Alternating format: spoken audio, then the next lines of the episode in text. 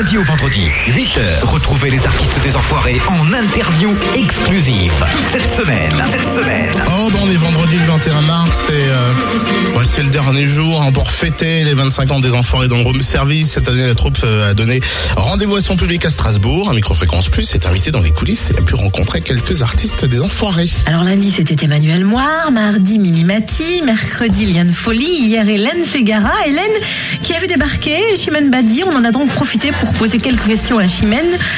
Dis donc les filles, j'ai l'impression que sur un show des Restos du Cœur, il faut quand même savoir tout faire. Oui, c'est ça, on est un peu multifonction, quoi. J'adore. Non, non, je.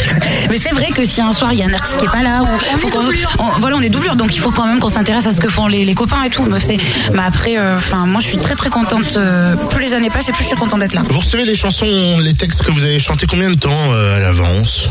On le sait quelques semaines avant, euh, un mois avant, à peu près. Un mois avant, on nous envoie les titres, euh, les chansons, euh, les histoires un petit peu de chaque tableau. Pourquoi on fait ça, pourquoi nana.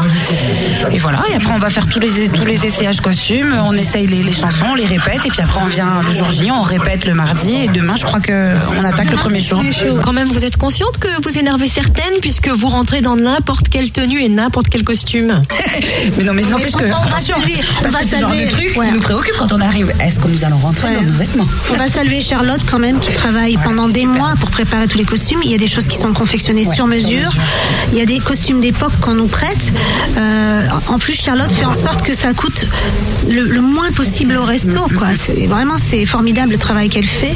Euh, Il n'y a jamais un artiste qui a pris le moindre centime sur les restos du cœur. Ça n'existe pas. Et je peux vous dire que même ça nous coûte de l'argent parce que moi, par exemple, dans mon cas, j'ai deux enfants, une chambre d'hôtel pour mes enfants, les repas pour mes enfants, etc. Et même nos repas pour nos invités et les places pour nos invités, nous les payons. Ça, c'est un, c'est une philosophie une politique que je respecte. Ensuite, euh, le temps qu'on prend, c'est, aussi du temps où on ne travaille pas. Bon, mais on le fait avec cœur parce qu'on on est dans une machine qui est tellement merveilleuse.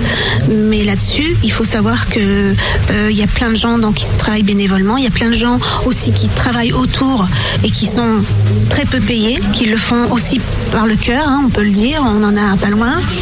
Euh, et, et voilà, donc, euh, et, et tout ce qu'on qu'on se fait fournir, en général, euh, il y a un vrai travail de toute la régie et tout pour qu'en général, tout ce qu'on se fait fournir ne coûte pas d'argent au resto. Donc euh, là-dessus, faut arrêter les fantasmes, il faut arrêter de polémiquer parce que c'est nul. Même quand une année, on avait été à la Bolle et qu'on avait eu un très bel hôtel, ça nous avait coûté le prix d'un Mercure, donc ou le prix d'un hôtel. C'est pour ça qu'on avait accepté ça. On n'est pas là pour faire du luxe ou pour tomber dans l'extrême. C'est pas le but, quoi. Bon, vous le savez, hein, 18 repas, c'est ce que vous offrez lorsque vous achetez un CD ou DVD des Enfoirés.